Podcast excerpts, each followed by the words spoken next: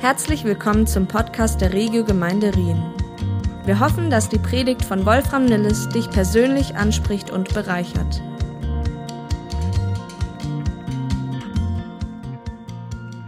Ich möchte nur noch mal ansetzen bei dem äh, letzten äh, Sonntag, wo wir Gleichnisse angeschaut haben. Da ging es um zwei kleine Gleichnisse, und zwar das Gleichnis vom Schatz im Acker und das Gleichnis von der kostbaren Perle. Okay, das ist so ein Doppelwopper, die gehören zusammen und also ungefähr dieselbe äh, Ausrichtung, dieselbe zentrale Thema. Schatz und Perle sind dabei ein Bild für das Königreich. Wer hätte es gedacht? und für diese neue Dimension des Lebens unter der liebevollen Herrschaft Gottes. Und dieses Leben ist einfach unbezahlbar. Seid ihr wach? Ich sag's einfach nochmal. Dieses Leben ist einfach unbezahlbar.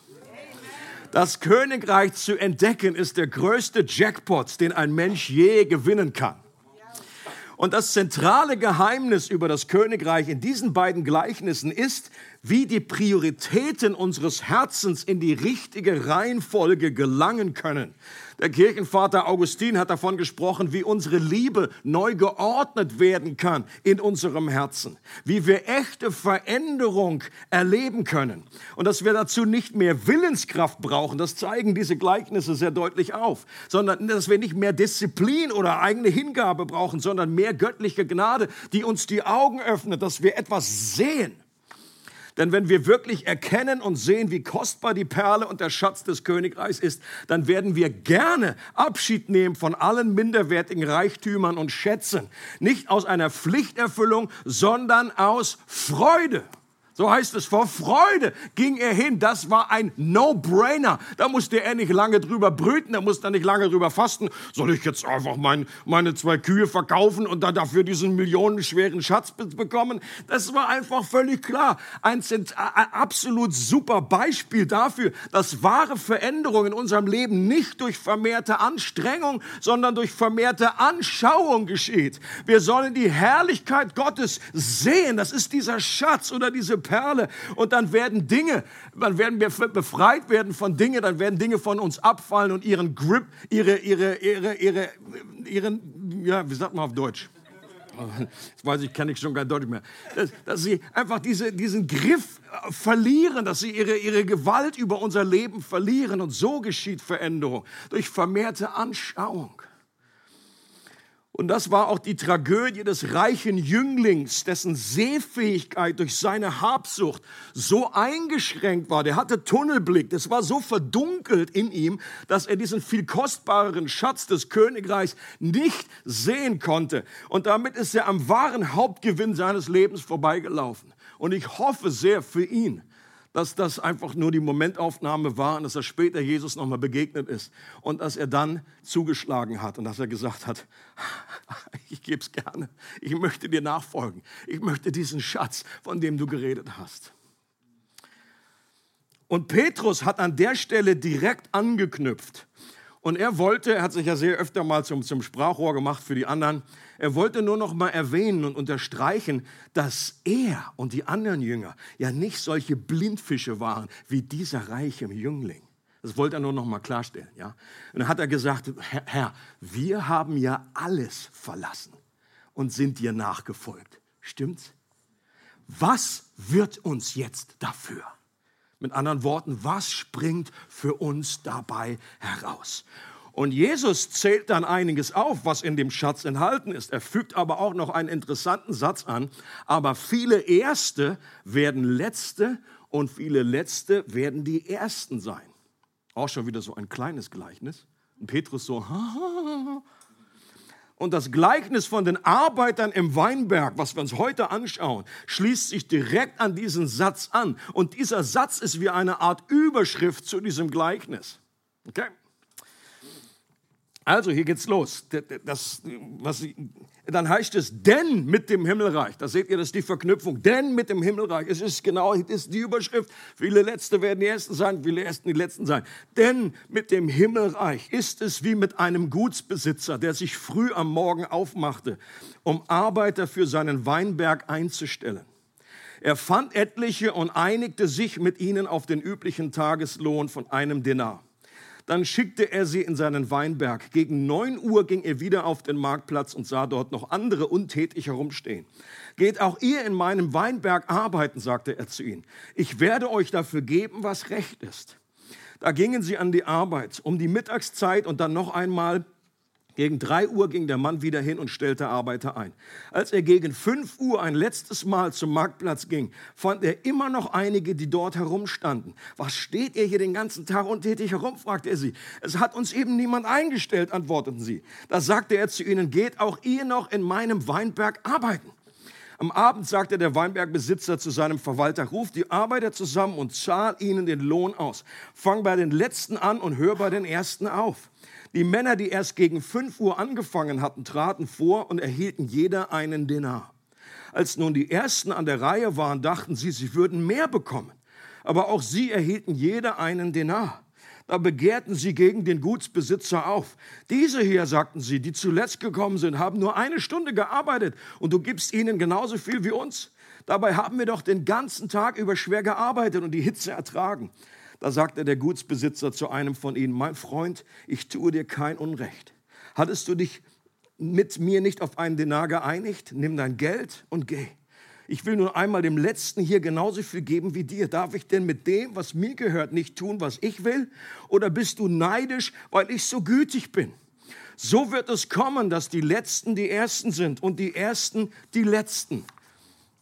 Also sehen wir hier, dieser Satz steht wie eine Klammer am Beginn und am Ende des Gleichnisses. Und das Gleichnis selbst veranschaulicht diese Aussage. Und das Gleichnis selbst ist wieder eine Geschichte mit Knalleffekt. Eine echte Wundertüte, so ein Überraschungsei, die Jesus hier einfach raushaut. Das Gleichnis ist selbst für uns heute, obwohl wir es schon kennen, immer wieder verblüffend. Und viele Christen finden sich eher auf der Seite derer wieder, die sich ungerecht, ungerecht behandelt fühlen. Und die wollen schon irgendwie die Gewerkschaft einschalten. Oder innerlich sind sie schon dabei, die nächste Demonstration vorzubereiten oder schon ein Schild vorzubereiten, irgendwie fairer Lohn für alle, fairer Lohn für alle. Und auch hier geht es nicht darum, dass Jesus Arbeitgebern einen Rat, einen Tipp gibt, wie sie ihre Angestellten bezahlen sollen. Das ist nicht die Aussage des Gleichnisses, sondern er will mit dieser schockierenden Pointe ein Geheimnis über das Königreich vermitteln. Und auch diese Geschichte war eine alltägliche Begebenheit aus der gewohnten damaligen Umwelt, wie sich Juden im ersten Jahrhundert vertraut waren. Ein Arbeitstag ging damals meist zwölf Stunden. Okay. Von 6 Uhr morgens war Tagesanbruch bis 18 Uhr abends. Und mit den ersten Arbeitern, die von Tagesbeginn dabei waren, hat der Gutsherr den damals üblichen Tageslohn von einem Denar verabredet. Und äh, der wurde dann am Ende des Tages ausgezahlt. Und dann hat der Gutsbesitzer um 9 Uhr und dann wieder um 15 Uhr und dann nochmal um 17 Uhr Arbeiter eingestellt. Und bis dahin alles gut in Beirut. Aber dann platzt die Bombe. Vielleicht schon etwas ungewohnt ist, dass die Entlohnung genau andersherum stattfindet. Wer zuletzt eingestellt wurde, der wurde zuerst bezahlt. Und die, die um 17 Uhr angefangen hatten zu arbeiten, hatten wie viel gearbeitet? Eine ganze Stunde. Die, haben, die waren richtig fertig. Die waren total fertig mit den Nerven. So, und sie, was erhalten sie? Einen ganzen Tageslohn. Die müssen vor Freude ein Tänzchen hingelegt haben. Die haben gesagt, oh, happy day! Und einen ganzen Tageslohn für eine Stunde, das ist mega, wie man heute so sagt. Mega. Oder sehr, sehr, sehr, sehr, sehr, sehr großzügig. Und in dem Moment werden diejenigen, die den ganzen Tag gearbeitet haben, ihre letzten Kenntnisse zum Dreisatz aktiviert haben.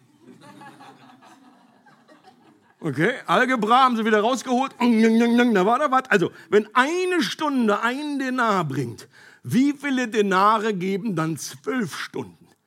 Das waren so meine Lieblingsaufgaben damals, so Text, schöne Textaufgaben. So, und die Lösung dauerte wahrscheinlich nicht allzu lange, weil das ist so recht basic hier an der Stelle. Äh, und auch alle, die das Gleichnis damals von Jesus gehört haben, die werden so parallel das mal kurz durchgerechnet haben. Oh, oh. Und Und die erste Gruppe von Arbeitern konnte es bestimmt kaum erwarten, was sie gleich in ihren Händen halten würden und haben sich schon gefreut. Und dann machen sie die, machen sie die Augen auf und dann liegt da auch nur ein popliger Dinar. Und ihre Reaktion war, in der, in der ganz neuen, guten, völlig guten Nachrichtübersetzung steht, ihre Reaktion war, Hä? So könnte man das kurz zusammenfassen. Hä? Das ist nicht fair! Ausrufezeichen, Ausrufezeichen. Das ist nicht fair! Die, die eine Stunde gearbeitet haben, kriegen ein Dinar und wir, die wir zwölf Stunden gearbeitet haben und dann noch in der erschwerten Hitzebedingung kriegen auch nur einen Dinar. Wo sind deine Dreisatzfähigkeiten, Gutsherr? What's wrong with you? Und da heißt es einfach nur so, sie murrten. Das ist wahrscheinlich so die Untertreibung des Jahrhunderts. Ich würde sagen, sie kochten. Die hatten Hals und Kreislauf gleichzeitig. Und der Gutsbesitzer sagt daraufhin nur trocken, mein Freund, ich tue dir doch kein Unrecht. Hast du nicht genau das erhalten, was vereinbart war? Kann ich mit meinem Geld nicht machen, was ich will? Oder bist du neidisch? Wörtlich steht hier, oder blickt dein Auge böse? Da haben wir es wieder, dieses böse Auge, damals ein Sinnbild für Geiz, für, ähm, für, für Neid blickt dein Auge böse, weil ich gütig, weil ich großzügig bin. Was ist das Geheimnis des Königreichs, das hier durch dieses Gleichnis deutlich werden soll? Dass man am besten erst um 17 Uhr anfängt zu arbeiten. genau. That's it. That's it. Ich habe einfach durch alle Kommentare durchgelesen und gedacht, nee, das passt alles nicht. That's it. Spaß. Dass das Reich Gottes ein Reich der Gnade ist und dass diese Gnade skandalös ist. Das ist das Geheimnis des Reiches Gottes. Dass in diesem Reich Gottes nicht die gewohnten irdischen Gesetzmäßigkeiten gelten. Dass Menschen Gnade erhalten, die es nicht verdient haben. Hätten sie es verdient, wäre es keine Gnade mehr. Und Gnade führt auf der einen Seite zu Freudensprüngen bei denen, die, die davon überrascht werden. Auf der anderen Seite zu Neid und Missgunst bei denen, die auf ihre Rechte pochen und das als unfair empfinden. Gnade scheint nicht fair, ist nicht immer gerecht verteilt. Die Butter ist nicht immer gleich gestrichen.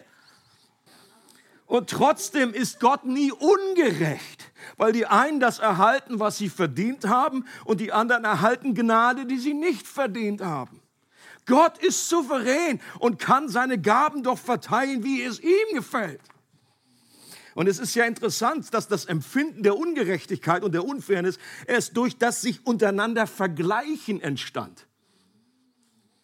Wenn die Arbeiter alle in eine Einzelkabine gegangen wären, um ihren Lohn zu empfangen und wären dann da alle nach Hause gegangen, wären alle happy nach Hause gegangen. Erst in dem Moment, wo die mitbekommen haben, hä? Erst durch das Vergleichen. Stell dir vor, du kommst bei deiner Arbeit an und der Chef sagt, kriegst 10% Gehaltserhöhung. Du so, oh, bitte. Gehst aus der Tür, andere kommt nach dir rein, hinter euch besprecht ihr euch und du hörst der andere, 20% Gehaltserhöhung. In dem Moment, not a happy day. In dem Moment erst, wenn wir uns vergleichen, fängt das ganze Schlamassel erst an. Und ich denke, die erste Adresse, an den dieses Gleichnis äh, ging, war Petrus und die anderen Jünger. Jesus hat Petrus ja bestätigt, dass er und die anderen Jünger für das, was sie aufgegeben haben, hundertfach entschädigt und dass sie belohnt werden. Aber dieser Lohn ist Ausdruck der unverdienten Gnade Gottes und nicht etwas, worauf Petrus und die anderen Jünger einen vertragsmäßigen Anspruch haben. Und das hat Jesus rausgehört bei Petrus, das hat er gesehen in seinem Herzen, dass das etwas war in der Art und Weise, wie er diese Frage gestellt hat. Jesus, wir haben ja alles verlassen. Was wird uns jetzt dafür? Und diese falsche Gesinnung in der Nachfolge wollte Jesus in Petrus und den anderen Jüngern liebevoll korrigieren und sie schon mal darauf vorbereiten, dass wenn sie sich wegbewegen von einer Haltung, alles, was ich empfangen habe, ist mir geschenkt worden. It's all of grace. Was wir verdient haben, ist Trennung von Gott. Und alles, was wir bekommen haben, ist Gnade, die wir nicht verdient haben. Wenn Sie sich von dieser Haltung wegbewegen, hin zu einer Haltung, mir steht das jetzt zu Gott, das habe ich einfach verdient, dann werden Sie in ähnliche Probleme geraten wie die erste Gruppe der Arbeiter und anfangen, sich unfair behandelt zu fühlen, über Gott zu murren und bitter zu werden. Und die ersten Testsituationen für Petrus, die haben ja nicht lange auf sich warten lassen. Ich gehe mal davon aus, dass Petrus, er stand nicht unter dem Kreuz, aber an einer Stelle heißt es ja, von der Ferne haben sie zugeschaut. Sie haben das sicherlich mit, ich kann mir nicht vorstellen, dass Petrus nicht irgendwie in, in der Nähe war, um das äh, mit anzuschauen.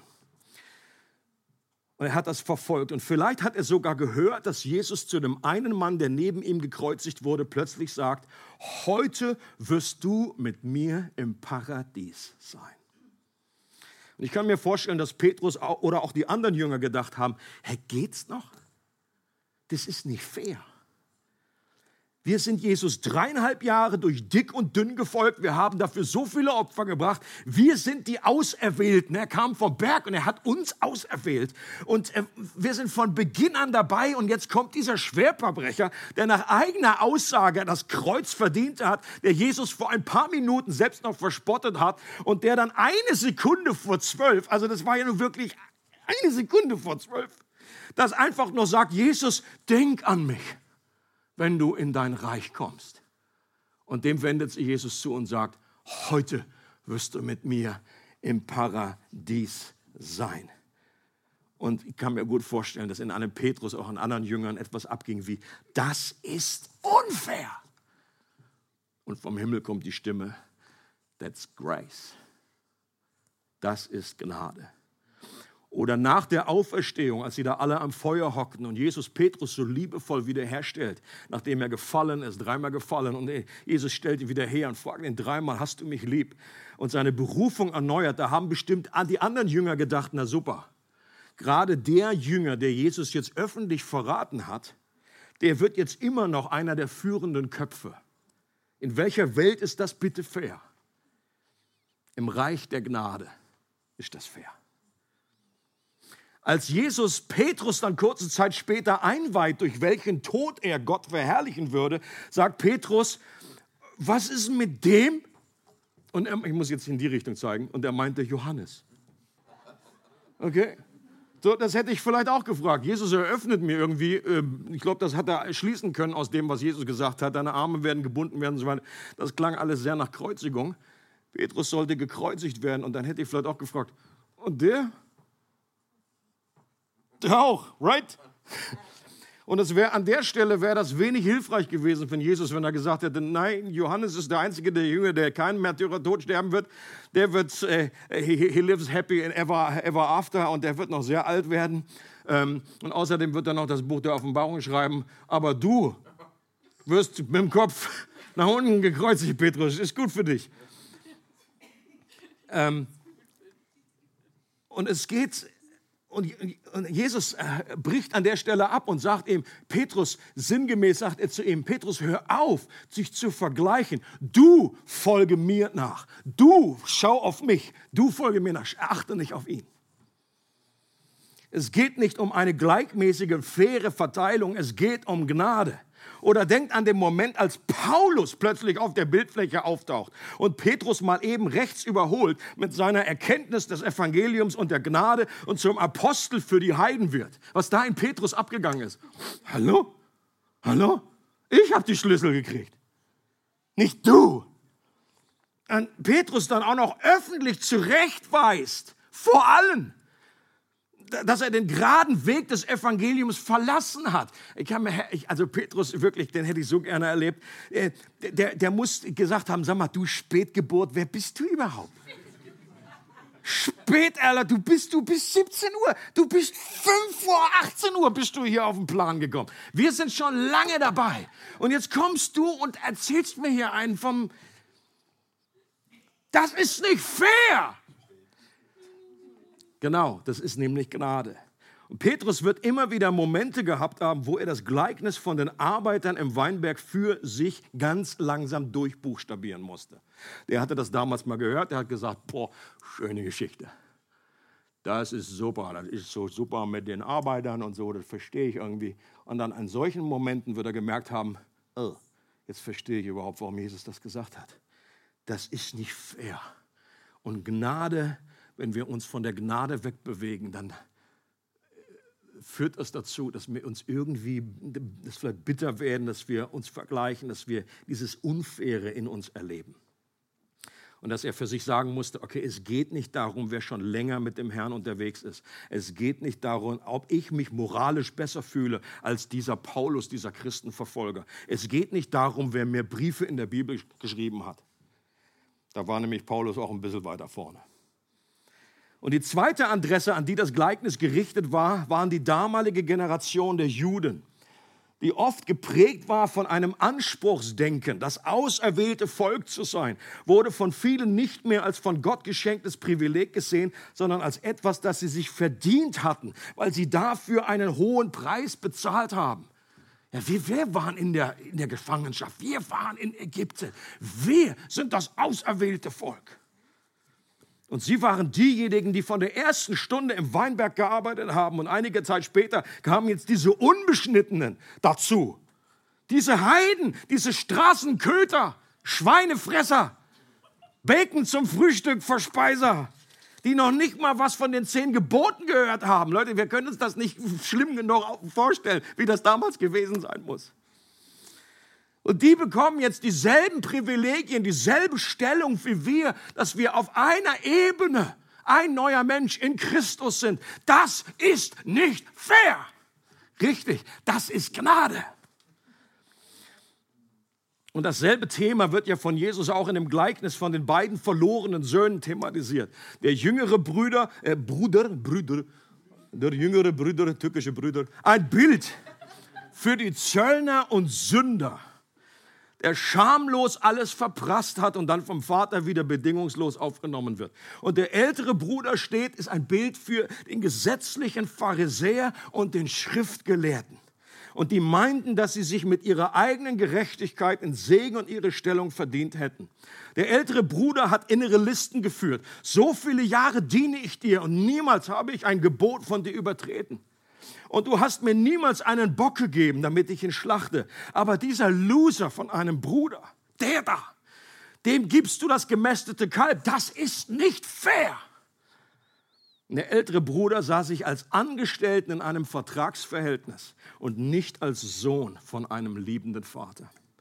Und er meinte, dass, den Segen, dass er sich den Segen beim Vater durch seine Treue verdienen konnte. Dass er einen Anspruch auf den Segen hatte, dem der jüngere Sohn dann einfach so geschenkt bekommen wurde. Und ohne das zu verdienen, das ist nicht fair, stimmt genau, das nennt man eben Gnade. Und die dritte Adresse, an die das Gleichnis sich richtet, bist du und ich. Ups. Bisher waren wir ja irgendwie noch in trockenen Tüchern, war noch alles gut eine nötige Erinnerung, dass wir die Gnade mit beiden Händen festhalten und nie aus der Dusche der Gnade heraustreten sollten. Never, ever. Und wenn du merkst, oh, irgendwie bin ich nicht mehr so in der Dusche drin, dann geh einfach wieder zurück. Bleibt in meiner Liebe bleibt in meiner Gnade. Dass wir nicht anfangen, in Kategorien zu denken, dass ich diese Position oder diesen Segen mir ja wohl verdient habe. Oder das Schwere, was mir widerfährt, ja wohl eben nicht verdient habe. Dass wir erst gar nicht anfangen oder schnell wieder damit aufhören, uns untereinander zu vergleichen. Was ist mit Johannes? Was ist mit dem? Und Jesus sagt zu jedem Einzelnen, du folge mir nach. Look at me. Folge mir nach. Okay? Dieser, für jeden Einzelnen gibt es eine vorbereitete Laufbahn in der Nachfolge. Die ist speziell für dich zugeschnitten. Und da ist vielleicht der Vergleich so mit Olympischen Spielen nicht so hilfreich. Warum? Weil äh, äh, das ist kein Wettbewerb und nur der Schnellste gewinnt und alle anderen irgendwie so sind die Loser. Sondern jeder der das Ziel erreicht, jeder, der ankommt, erhält den Siegespreis. Und es geht nicht darum, wer schneller da ist als der andere. John Ortberg hat äh, coole, bringt es gut auf den Punkt. Er sagt, mit das Schwierigste in dieser Welt ist es aufzuhören, der verlorene Sohn zu sein, ohne sich dabei in den älteren Bruder zu verwandeln. Da bist du vielleicht einfach frisch zum Glauben gekommen und es ist einfach super. Einfach, du genießt die Gnade und dann nach einigen Jahren, so in der Nachfolge, da kommt dann auch etwas, wo, äh, wo man sich vergleicht oder wo man so ähm, in vielen Bewegungen des Geistes, ähm, das ist bekannt, ob das damals im Methodismus war, äh, George Whitfield und John Wesley oder auch bei den Jesus People Bewegungen, da wurden die ehemals jüngeren Brüder zu älteren Brüdern die den neuen Christen, die da so hereinkamen, die zum Glauben kamen, sehr skeptisch gegenüberstanden. Weil die irgendwie anders waren. Die waren noch nicht so richtig, sahen noch nicht so richtig heilig, noch nicht so christlich aus. Mit Jesus People, kannst du dir vorstellen, die kamen, waren gerade bei Woodstock und dann kommen die irgendwie in die Gemeinde. Und denkst du, hallo, kannst du den Joint noch vorher ausmachen? Und die sagen dann, ich habe aber vorher gebetet vor dem Joint. Typische Story hier von Walter Heidenreich. So hat er angefangen bei sich. Haben, war, war cool erstmal weitergekifft, aber haben vorher gebetet. Das war so sein frommer Ding. Und dann sahen die auch noch so alle mit langer Matte, die sahen alle aus wie so Wusel, wie ich früher. Und, und viele, dis, und wenn du dann einfach so etablierte Gemeinde, da, da kam das nicht so gut an. Die haben alle gesagt, hä, sag mal, das ist jetzt doch, das ist ja wohl kein Wirken des Heiligen Geistes. Wenn die wirklich vom Geist erfüllt wären, dann würden denen die alle die Haare ausfallen und würden kürzer. Das kann doch nicht sein. Und die haben sich noch nicht so richtig fromm verhalten. Die hatten noch nicht so den richtigen Jargon. Die hatten noch nicht so richtig Kananäisch drauf. Kaum einer hatte Ahnung von Gott und der Bibel. Und dann von den reifen Christen wurden sie mit einer herablassenden Haltung begrüßt, wie jetzt komm erst mal in mein Alter. Ihr seid ja alle noch ganz grün hinter den Ohren. Wir können, auch, wir können auch eher dem älteren Bruder ähnlich sein, wenn jemand vielleicht noch nicht so lange in der Gemeinde ist wie wir und plötzlich einen Dienst, eine Position übernimmt, die wir noch nicht erreicht haben obwohl wir schon fünfmal länger in der Gemeinde sind. Und dann in, in, uns so das Gefühl, hey, noch so ein Streber, noch so ein Frischling, können die sich mal geistlich hinten anstellen? Das ist ja wie beim Aldi hier, wird sich vorgedrängelt. Ich war hier zuerst, das ist nicht fair. Oder wenn andere Christen immer nur die coolen God-Stories erleben, Gott die gebraucht und ihre Gebete beantwortet, da flutscht es irgendwie in ihrem Leben. Und dabei sind die doch noch nicht mal halb so lange Christ wie ich. Ich bin zweimal pro Woche im Zoom-Gebet frühmorgens mit dabei. Und den sehe ich nie. Ich kenne die Bibel zehnmal besser als der. Der hat neulich noch gedacht, dass der Wegbereiter von Jesus Johannes der Teufel heißt. Überleg mal. How stupid can you get? Geht's eigentlich noch? Das ist nicht fair. Oder wenn wir nach Jahren der Nachfolge in bestimmten Bereichen immer noch keinen Durchbruch erlebt haben, wir immer noch keinen Partner gefunden haben, oder wir kämpfen dauernd mit Finanzen, oder eine Krankheit ist immer noch nicht verschwunden. Dabei habe ich doch die letzten Jahre das Reich Gottes immer zur ersten Priorität gemacht. Und du, Gott, hast versprochen, dass mir alles andere hinzugefügt wird, dass du mir die Verlangen meines Herzens geben wirst. Bei anderen klappt das ja auch. Das sind, die sind viel weniger hingegeben als ich. Das ist nicht fair. Einigen habe ich schon mal erzählt, glaube ich, in einer anderen Predigt, von dem Treffen, als Stuart noch damals da war, sind wir hier in Lörrach gewesen und da kam ein recht bekannter Mann, dessen Namen ich jetzt hier nicht erwähne, der stark im Bereich Heilung unterwegs ist. Und am Anfang war ich noch recht begeistert, klang alles noch super und dann irgendwann kam er an den Punkt, wo er dann sich geoutet hat und gesagt hat, in seiner theologischen Überzeugung ist es so, dass er glaubt, dass man als Christ eigentlich gar nicht mehr sterben müsste. Und in dem Moment haben sich Stuart und ich angeguckt und haben gesagt, oh, Elvis just left the building. Und mit ihm der menschliche Verstand. Justin, wir haben ein Problem. Wir haben die biblische Umlaufbahn gerade verlassen. Hui. Okay. Aber in dem Meeting wurde Stuart geheilt von Schmerzen, hatte gerade eine Bandscheiben-OP gehabt und er ist komplett geheilt worden, auch heute noch. Und ich in dem Moment Also was in mir vorging, war äh, nicht, klar, ich habe mich mit Stuart gefreut, aber ich hatte gleichzeitig parallel eine irgendeine andere Diskussion. Ich habe gesagt, Gott, das ist nicht fair. So eine schräge Theologie, jetzt auch noch zu segnen, das geht gar nicht. Ich bin viel balancierter. Und ich erlebe nicht so viel in dem Bereich. What's, what's wrong? Das ist, das ist falsch, das ist wrong.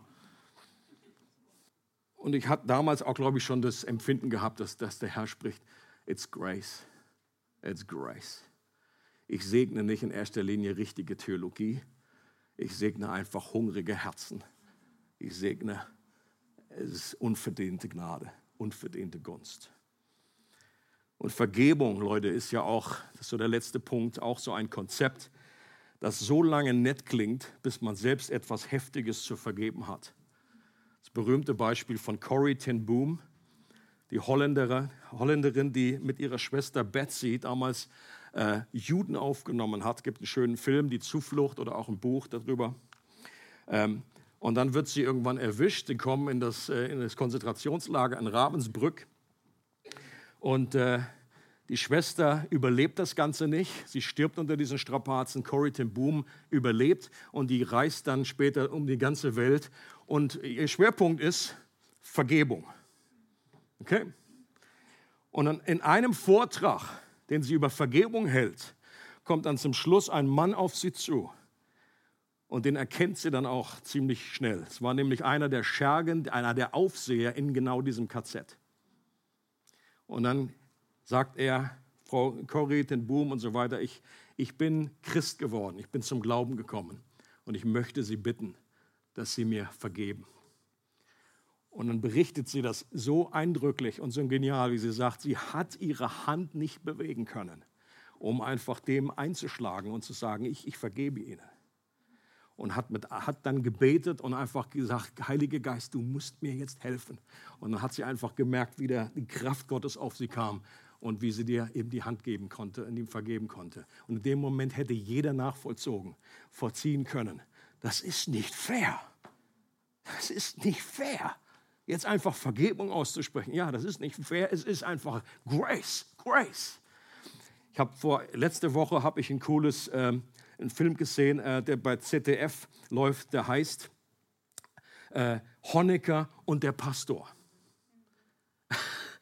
Ich meine, ich kannte die Story schon ein bisschen, aber hier, das war nochmal so eindrücklich, als Erich Honecker und seine Frau Margot damals, als die Mauer gefallen ist, wurde Erich angeklagt wegen des Schießbefehls, stand vor Gericht, weil er aber schon krebskrank war, Nierenkrebs äh, hatte, wurde, kam er ins Krankenhaus, dann raus und haben sie das Gerichtsverfahren auch eingestellt, weil irgendwie absehbar war, okay, der erlebt das sowieso nicht mehr, sondern der wird irgendwie bald sterben. Dann war der aber obdachlos. Okay, also der, der, der, der, der Anführer der DDR hat plötzlich keinen Schlafplatz mehr. Und dann äh, haben sie überall versucht und keine Sau wollte die irgendwie aufnehmen. Und dann gab es einen, ein Pastorenehepaar in der Nähe von Berlin, äh, ein Herr Holmer, äh, lutherische Kirche, ähm, hatten selber zehn Kinder großgezogen, aber die meisten waren schon aus dem Haus, waren nur noch zwei über. Und dann hat, äh, haben sie erst überlegt, ob sie da vor Ort den irgendwie unterbringen. Hat aber auch nichts geklappt. Dann haben sie gesagt, okay, dann nehmen wir die privat auf bei uns. Und dann äh, stand eines Tages der Erich und Margot vor der Tür. Das musst du dir vorstellen, das wird so cool gemacht in diesem Film. Ja? Dann sitzen die plötzlich zum Essen am Tisch. Das wäre als, äh, was ich, als wäre Merkel äh, mit, mit Ehemann, würde da einfach plötzlich bei uns irgendwie am Chesterplatz sitzen. Und, dann, und der Kind aus der, aus der Sicht, aus der Perspektive von dem 14-Jährigen damals wird dann einfach berichtet, wie er die vorher nur aus dem Fernsehen gesehen hat. Die sitzen da plötzlich. Und viel, viel Gegenwind gegen die kam. So nach dem Motto, dass, ihr könnt doch die Leute nicht aufnehmen. Das ist der Feind, hallo. Der hat uns über Jahrzehnte das Leben zur Hölle gemacht und gerade einfach den Christen. Okay? Der älteste Sohn berichtet dann, hier Margot fragt, ob er mal was einkaufen geht für sie und er sagt, nee, mache ich nicht äh, ich habe im Moment keine Zeit und wenn ich ehrlich bin, habe ich auch keine Lust, ihnen zu helfen. Und sie so, du magst mich nicht, hm? Und er sagt, ja genau. Ja, warum, warum? Ja, äh, damalige, die, die Weihe, die damals in der DDR war, äh, das konnten wir als Christen nicht mitmachen und deswegen konnte ich kein Abitur machen und meine ganzen Geschwister auch nicht. Sie haben mir das Leben versaut. Okay? Und viele aus der Kirche haben auch gesagt, du kannst nicht diesem Mann nicht vergeben für das, was er angetan hat. Diese Gedankendiktatur, die damals vorgeherrscht hat. Und er sagt, Leute, wir, wir beten jeden Sonntag, vergib uns unsere Schuld, wie auch wir vergeben unseren Schuldigern. Jetzt sitzt hier nicht der äh, Generalsekretär vor mir der DDR, sondern ein Mensch, der in Not ist, der kein Zuhause mehr hat. Wenn ich dem jetzt nicht helfe, dann habe ich nichts mehr zu sagen in der Zukunft. das fand ich richtig, richtig klasse. Aus der eigenen Kirche einfach hat er Gegenwind bekommen, hat sich dagegen aber gestellt und hat gesagt, äh, wir müssen jetzt diesem Menschen Gnade geben. Und auch das, wenn, äh, natürlich ist es jetzt nicht so, dass der sich alle sofort bekehrt haben, wir wissen wir nicht, aber es kann gut sein. Für mich ist das einfach so eine God-Story, dass ich einfach, das ist, das kannst du im wirsten äh, äh, Märchen kannst du da nicht drauf kommen, dass so ein Mann jetzt plötzlich bei in so einer Familie lebt, die so weit entfernt ist von seinen Vorstellungen. Es gibt damals kaum jemand, der weiter entfernt von der Kirche war als er. Und dass der nochmal wie eine Chance bekommt hat in, in Kontakt mit Christen, vielleicht sind die, vielleicht sehen wir die im Himmel eines Tages. Er hat noch eine Bibel bekommen, äh, mit, und sie sind nach Chile noch ausgewandert, nach einem Jahr später ist er dann gestorben. Wer weiß, ob das noch irgendwie von Gott arrangiert war, dass sie in letzter Sekunde noch etwas mitbekommen haben von der Gnade des Evangeliums und dass da noch etwas passiert ist. Aber wenn man rein menschlich denkt, würde man sagen, das ist nicht fair. Der muss leiden dafür. John Newton, der ja auch eine unglaubliche Begegnung mit Gott gehabt hat, ähm, und der, von dem der Text zu dem berühmten Lied stammt, Amazing Grace, äh, hat Folgendes gesagt. Wenn ich in den Himmel komme, werde ich drei Wunder sehen. Erstens werde ich viele Menschen sehen, die ich dort nicht erwartet hatte. Zweitens werde ich viele vermissen, von denen ich meinte, sie dort zu treffen. Das größte Wunder von allen wird sein, mich selbst dort zu finden. Amazing grace, how sweet the sound that saved a wretch like me. I once was lost, but now I'm found, was blind, but now I see. Lass uns doch zum Schluss Gott danken für diese Gnade. Ähm, möchte einfach, dass, dass, dass jeder für sich erstmal vor Gott kommt und sich folgende Frage stellt. In welchem Bereich tendiere ich dazu, mich aus der Gnade zu bewegen und insgeheim auf meine Rechte zu pochen? Oder anders ausgedrückt, wo stehe ich in der Gefahr, vom jüngeren zum älteren Bruder zu werden? Komm mit Gott darüber ins Gespräch. Und das Beste, was wir tun können, um dem entgegenzuwirken, wenn wir merken, da sind diese Tendenzen in uns, und ich würde mal behaupten, die sind bei uns allen mehr oder weniger enthalten, dann ist folgendes, das Gegenmittel dagegen steht in Hebräer 12, Vers 15, achtet darauf, dass nicht jemand an der Gnade Gottes Mangel leide, dass nicht irgendeine Wurzel der Bitterkeit aufsprosse. Hol dir neue Gnade vom Herrn und lass dir neu offenbaren und zeigen, wie er dich sieht, wie du geliebt bist, dass du eigentlich nur verdient hattest, eigentlich in Ewigkeit getrennt zu sein, dass er dich zu einem Kind gemacht hat, dass du sein Sohn bist, seine Tochter, dass er dich in Ewigkeit beschenken wird, dass es nichts gibt, was dich trennt von seiner Liebe. Lass dir diese Augen des Herzens neu offenbaren, öffnen, erleuchten und dann bitte ihn neu um diese Gnade. Amen. Es freut uns, dass du heute zugehört hast. Für weitere Predigten, Informationen und Events besuche unsere Gemeindewebseite www.regiogemeinde.ch.